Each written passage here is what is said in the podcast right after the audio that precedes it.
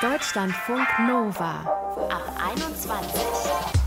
Heute mit Charlene Rogal. Hi und herzlich willkommen. Ich habe heute leider kein Foto für dich.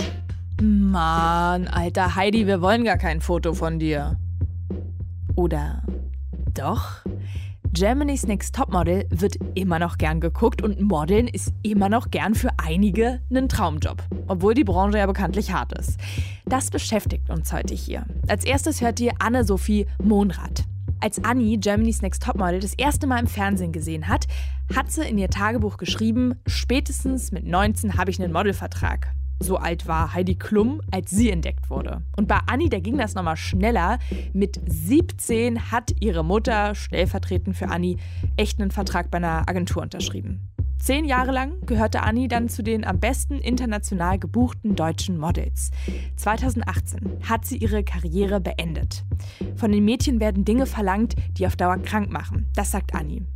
Was bei ihr passiert ist und wie es ihr heute geht, darüber haben wir gesprochen. Hi Anni.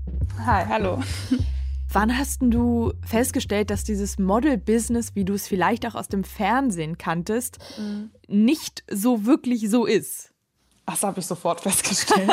also es hat nicht äh, lange gedauert. Da war ich, also es ging ja auch richtig schnell los bei mir. Ich war dann direkt in Mailand und das habe ich total schnell gemerkt, ja.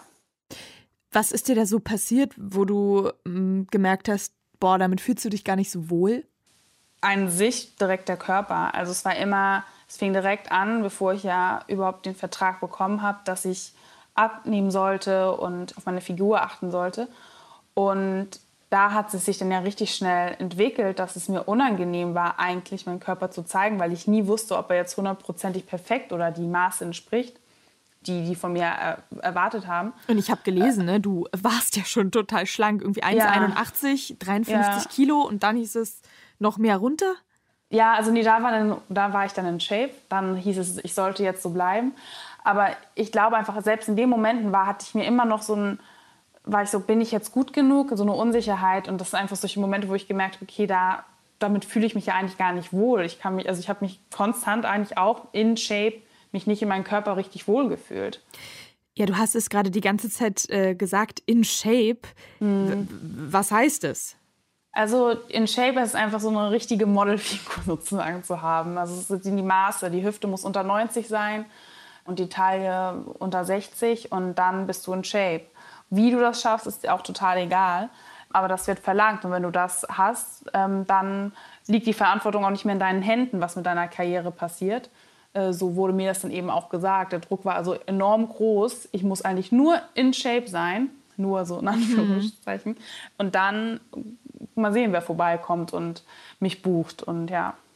Ich finde, in Shape hört sich irgendwie auch echt äh, pervers an. Also ja, total. Vor allen Dingen mit 17. Mhm. Also da wächst der Körper und ja, und auch, also, und dann kommt dann dazu, wenn man merkt, okay, ich bekomme meine Tage nicht mehr, dass das dann als normal gilt. Und da habe ich natürlich auch total schnell gerafft, das ist nicht gesund, das ist nicht normal. Aber ich habe trotzdem immer gedacht, nee, ich möchte es aber schaffen. Ist egal, wenn ich jetzt ein, zwei Jahre meine Tage nicht bekomme. Und dann irgendwann bin ich jetzt zum Glück aufgewacht. Aber es hat auch wirklich zehn Jahre fast gedauert. Also deine Tage sind quasi ausgeblieben, weil dein Körper ja, mit anderen Dingen ja. beschäftigt war, wahrscheinlich genau, unterernährt. Weil er viel zu unterernährt war und die Tage bleiben aus, die Emotionen, man funktioniert einfach nur noch, arbeitet und ja, also einfach um in Shape zu bleiben. Ja. Wie weit bist du dafür gegangen, um in Shape zu bleiben? Ich habe wirklich alles gemacht. Also es fing ganz am Anfang direkt an mit irgendwie, dann hieß es, ich soll jetzt vegan essen. Dann wurde mir ein veganes Kochbuch geschenkt und dann hieß es Saftkuren. Ähm, dann kam in New York ein Booker zu mir und meinte, ich soll nach Brasilien und Fett absaugen. Wow. Ähm, das habe ich dann zum Glück nicht gemacht. Und da war auch so ein Moment, wo ich dann einfach, ich habe den dann angelacht und habe gesagt, nee, das mache ich nicht. Das fand er dann nicht so cool. Aber also ich war da bin da gerade nach New York gezogen, also ich war da 19. Und es hieß, ja, es geht ganz schnell, du fliegst dann drei Wochen nach Brasilien, kommst wieder und bist, kannst dann auf den Runway gehen und die Fashion Week in New York machen. Stattdessen bin ich dann ständig zum Hot Yoga gegangen und habe nur Saft getrunken, was ne, auch nicht viel besser gemacht hat. Also habe alles dafür gegeben, aber konstant meine Gesundheit riskiert und auch mein soziales Leben. Und das ist auch sowas, was ich jetzt so bereue oder wo ich denke, oh Mann, das ist echt schade, was ich da alles so verpasst habe, weil ich einfach die ganze Zeit nur so ja, der Karriere hinterher und ähm, mit meinem, gegen meinen Körper gekämpft habe. Ja. Ich gehe jetzt mal davon aus, du hattest ähm, wahrscheinlich am meisten mit weiblichen Models zu tun. Ja, ja. Wie war das denn bei den anderen? Also hattest du mal den Eindruck, ah, die hat's äh, raus, der geht's ja voll super, vielleicht bin ich ein Einzelfall, ein krasses Extrem, dass es mir damit so schlecht geht? Ja, das habe ich natürlich am Anfang immer gedacht, dass ich dachte, so, hey, wieso klappt das bei mir? Ist das so schwer? Aber dann redet man natürlich richtig viel untereinander. Und dann habe ich irgendwann festgestellt, okay, es geht allen so. Wir kämpfen hier alle. Also keiner ist von Natur aus so dürr wie da in Paris auf dem Laufsteg zur Haute Couture. Äh, vielleicht 15-Jährige, die da, die da gerade laufen, aber sonst keiner. Und da macht jeder vorher eine Diät oder isst weniger. Und auch, und auch die Tage blieben aus bei allen. Und das habe ich dann auch gesagt zur Agentur, hey, hört mal, ist irgendwie nicht so cool, ich kriege meine Periode nicht mehr. Und dann hieß es, ja, die und die das auch nicht, das ist total normal. Und wenn man die ganze Zeit konstant von Kollegen umgeben ist, die die gleichen Probleme haben, dann ist es irgendwann normal es hört sich ziemlich horrormäßig an, muss ja, ich gerade also, zugeben. Ja, es ist auch wirklich so. Also was ich denke, wenn ich mir jetzt vorstelle, was ich jetzt alles mache am ganzen Tag, was ich vorher nicht gemacht habe und warum ich mir so viele Gedanken habe um diesen Körper, um einfach diesen Traumberuf machen zu können, geht es mir jetzt ja, denke mir, wow, jetzt das ist ja viel schöner. ja. Was waren denn die Momente, die wirklich positiv für dich waren, die es mhm. das wert gemacht haben. Man hört ja mhm. immer Kohle, Reisen, Glamour. Ja, genau, also natürlich, man verdient viel Geld und dass ich irgendwie auch in New York gelebt habe und viel in Paris, das ist natürlich auch total cool. Also das will ich überhaupt nicht äh, missen. Und viele Freunde aus unterschiedlichen Ländern hat und Kulturen trifft und dann auch vor der Kamera zu stehen, das hat mir immer unglaublich viel Spaß gemacht. Also wenn, dann, wenn ich dann den Job hatte und dann meine ganze mhm. Energie da am Set so verbraucht habe, das hat mir immer total viel Spaß gemacht. Und so verwandelt zu werden, wobei der Schminken und so auch nicht immer angenehm ist, weil dann immer denkt, oh, voll toll, aber wenn man da irgendwie fünf Stunden sitzt und an den Haaren gezuppelt wird, ist es auch uh, ja, das stelle ich mir auch ein bisschen äh, vor. Aber es ist äh, natürlich, es hat auch, es hat mir total viel Spaß gemacht und ich glaube auch, sonst hätte ich das auch nicht so lange gemacht, weil dieser Reiz auch auf dem Laufsteg zu laufen und immer wieder irgendwo was Neues und so spontan, man weiß nicht, wo man morgen ist. Das hat mir total mhm. gefallen. Ähm, ja. Ich stelle mir gerade vor, wer dich kennt, also deine Freunde, deine Familie. Mhm. Haben die nicht gemerkt, okay, was geht bei Anni ab? Also, das hört sich so an, als ob du da echt äh, psychisch zu kämpfen hattest mit dem ja. Körper. Wussten die, was da passiert?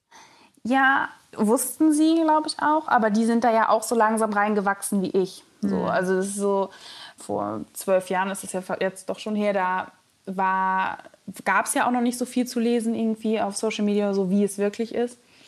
Und wir sind da einfach so, okay, ähm, die Agentur erzählt irgendwie, dass ich schaffe das, ich kann Topmodel werden. Und die haben das am Anfang an direkt auch so mit, also wir sind drauf, nicht drauf reingefallen, aber schon irgendwie, also so mhm. verzaubert worden. Aber die haben auch sehr schnell dann gemerkt, dass, also schneller dann auch als ich, oder ich wollte es nicht wahrhaben, sagen wir mal lieber so, dass das nicht gesund ist und dass mich das eher kaputt macht.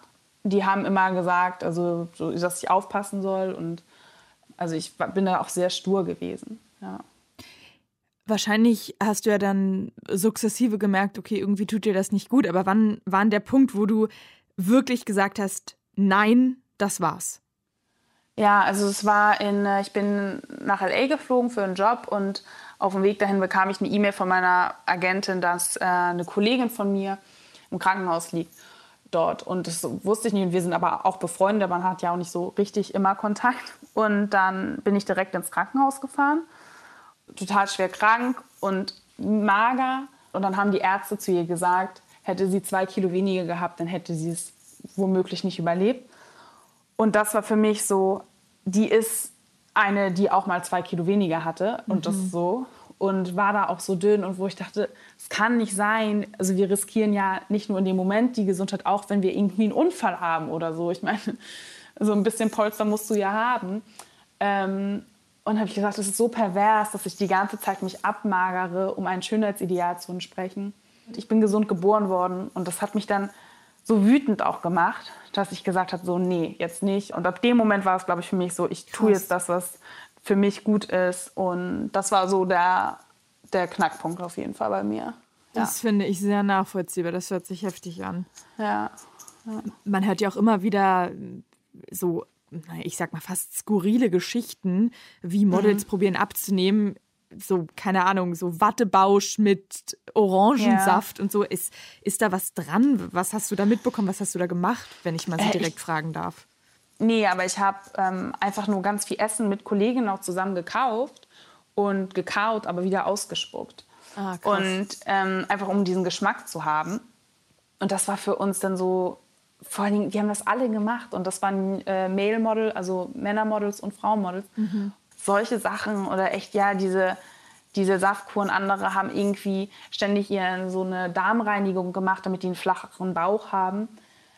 Ja, also wirklich alles. Ich weiß jetzt nicht, was die, gerade die neuesten Sachen sind.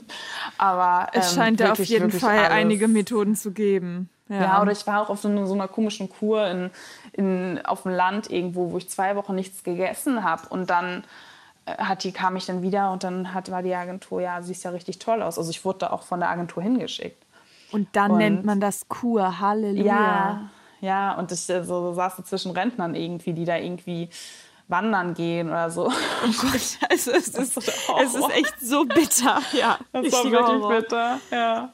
Du hast ja dann 2018 auf Instagram gepostet, wie schlecht es dir als Model ging und was das für Auswirkungen hatte. Wie wurde denn darauf reagiert?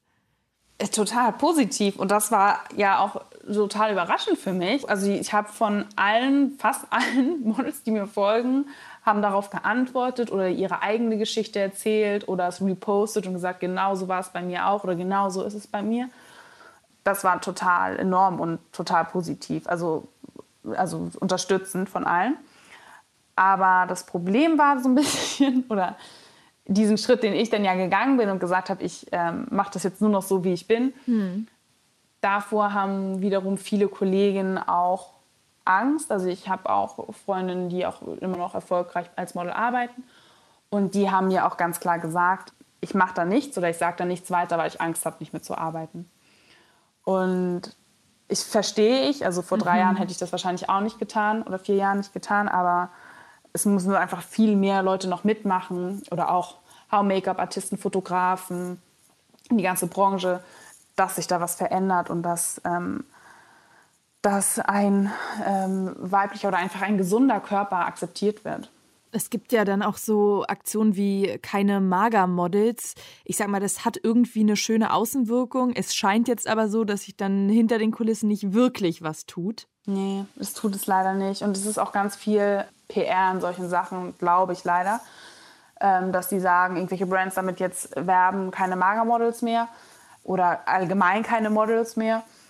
Und dann haben sie einmal irgendwie auf dem Laufsteg zwei Frauen, die einfach einen normalen Körper haben und die bekommen dann ganz viel Aufmerksamkeit. Und wo ich denke, das ist auch so völliger Quatsch. Da laufen irgendwie 20 andere Models mit, die absolut alle mager sind. Und nächste Saison, wie es dann ist, ist es dann wieder anders. Also leider tut sich, es tut sich was, und, ähm, aber sehr wenig. Also sehr langsam auch. Nachdem du deine Einstellung geändert hast und ja da auch dein Leben, wie geht's dir heute mit dir, mit dem Modeln? Machst du ja immer noch. Äh, ja, heute geht es mir viel besser und ich merke jetzt erst, wie wenig Energie und wie ja, einsam vielleicht auch ich vorher war. Dadurch, dass ich jetzt einfach mehr, viel mehr Lebensfreude habe und Emotionen spüre und natürlich meine Periode bekomme. Ja, also es geht mir einfach so viel besser und dann verzichte ich auch für, für, den, Job, für den Job sozusagen. Ja. Anni, danke, dass du so offen mit uns gequatscht hast. Gerne. Und wer jetzt von euch noch mehr Real Talk aus der Modelwelt hören will, Anni hat ein Buch geschrieben, das heißt Fashion Victim. Danke, Anni, und tschüss. Gerne. Tschüss. Deutschlandfunk Nova. Seit 16 Jahren läuft Germany's Next Topmodel. Bei uns im Fernsehen. 16 Jahre.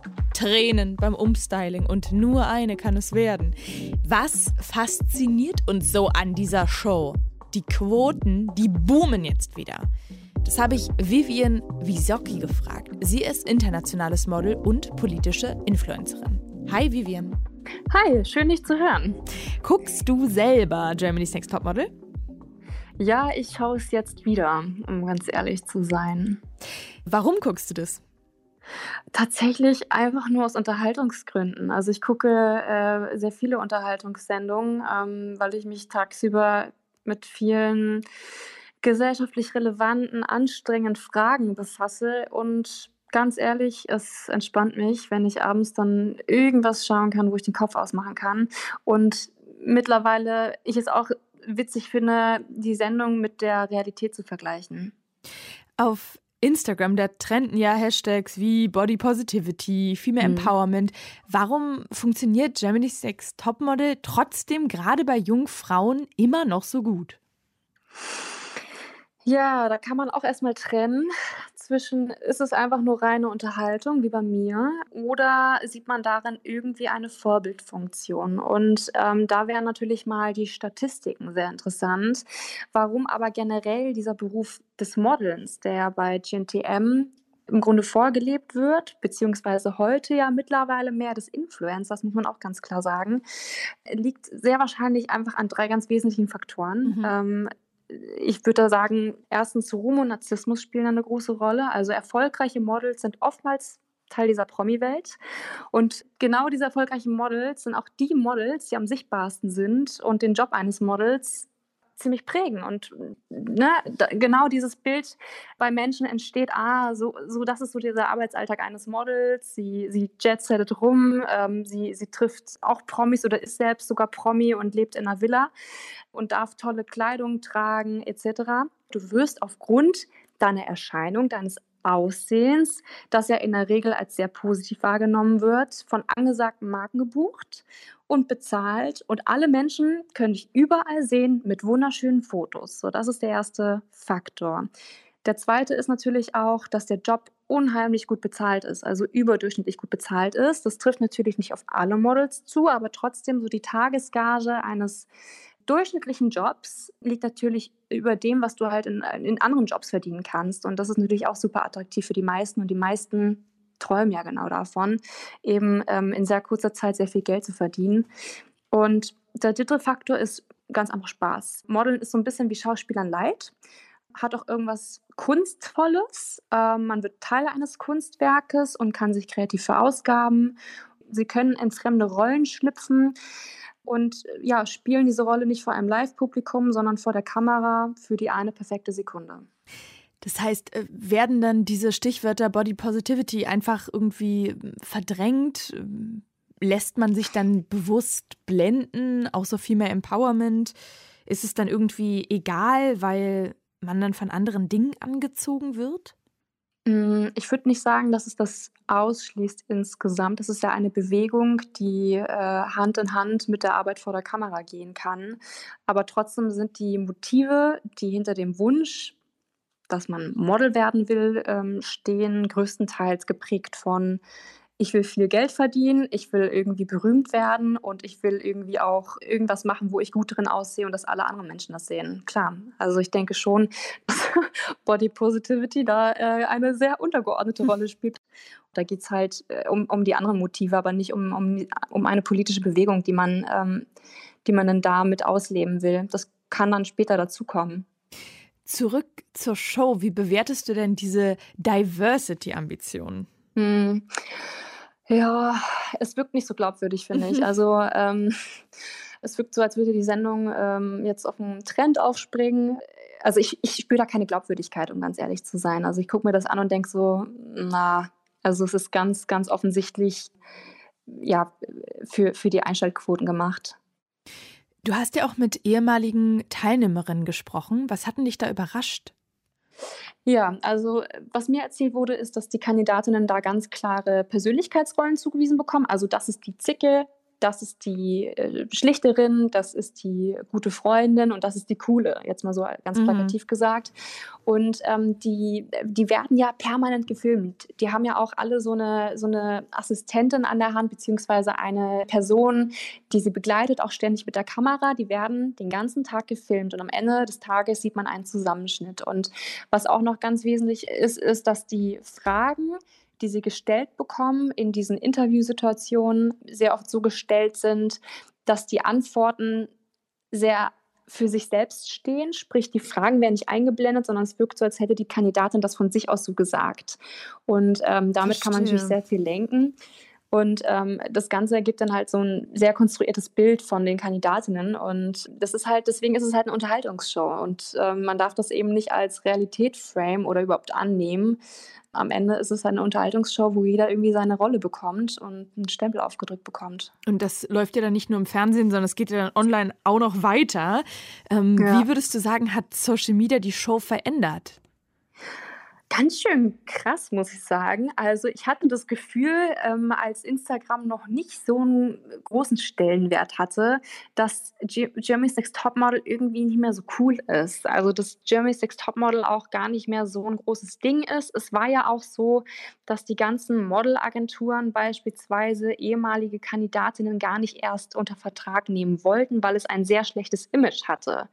Also ich sag mal, die reale Branche wollte mit der GNTM BDSM-Branche wenig am Hut haben. Mhm. Seitdem aber die Kandidatinnen ähm, mehr zu Influencerinnen ausgebildet werden und, äh, und es auch deutlich mehr um Reichweite geht, was leider bei den klassischen Models mittlerweile auch der Fall ist, ist das wieder äh, so populär geworden, weil die Kandidatinnen, vor allem die, die letzten drei, die Top drei oder die Top ten, so viele Follower bekommen, dass die großen Marken wieder auf sie zukommen, weil sie sich einen Werbeeffekt dadurch versprechen mhm. und das für die klassische Branche eben auch äh, sehr interessant wird und natürlich das Ansehen sich dadurch auch steigert. Also ähm, ne, früher wurden die, die Gewinnerinnen irgendwie auch schnell vergessen, weil sie auch nicht mehr sichtbar waren und auch nicht mehr im Fernsehen stattfunden. Und dann gibt es immer dieses, was macht XY heute? Genau. Und dann ist es irgendeine Bäuerin oder so. Genau, also Bäckerin, was auch immer es passiert heute nicht mehr. Wenn du erstmal deine 200.000 Follower hast, bleibst du auch erstmal irgendwie an der Oberfläche und bleibst auch erstmal sichtbar und wirst auch ständig von irgendwelchen Marken gebucht, ohne dass du irgendwie einen Gatekeeper brauchst, also ohne dass du Medien brauchst, die sich ständig zum Thema machen, weil du halt dein eigener Publisher bist, ne? also dein eigenes Medienhaus quasi. Warum hast du dich eigentlich nie bei GNTM beworben? Also erstmal muss man schon sagen, dass das Ganze nicht so einen guten Ruf hat in, in, in der Realbranche, sage ich mal. Das hat sich jetzt geändert. Man kriegt halt jetzt einen äh, Aufmerksamkeitspush, aber trotzdem ist es so, äh, wenn man erstmal ganz klassisch Fuß fasst in der normalen Branche, brauchst du GNTM gar nicht. Also ich meine, du bist ja dann schon Model und äh, GNTM äh, bildet ja junge Mädels aus oder gibt vor, sie auszubilden, ähm, Models zu werden, also diesen, diesen ganzen Prozess zu gehen. Äh, äh ich habe aber generell noch nie nachgedacht, bei einer Unterhaltungssendung mitzumachen, weil ja, ist es nicht dein halt, Ding? es ist nicht mein Ding. Also ich meine, man verkauft da dann im Zweifel auch seine Seele. Also, man, ne, also es, ist, es ist halt so. Wir hatten bei uns im Team diskutiert, ob wir die Folge, die Sendung heute Horrorjob Topmodel nennen. Was denkst du dazu? Horrorjob Topmodel? Mhm. Ja, kann man so sehen. Ne? Äh, für mich persönlich konnte ich sehr viel daraus ziehen. Aber meine Tochter beispielsweise würde ich nicht einfach so äh, diesen Job machen lassen, wenn ich wüsste, dass sie zum Beispiel sehr sehr leicht beeinflussbar ist oder da irgendwie nicht so tough ist. Das heißt nicht, dass ich den Mädels die Schuld gebe, um, um, um Gottes Willen. Also es gibt viele, viele schwarze Schafe, aber die gibt es in jeder Branche. Vivian Wisocki war das für euch. Sie ist politische Influencerin und internationales Model.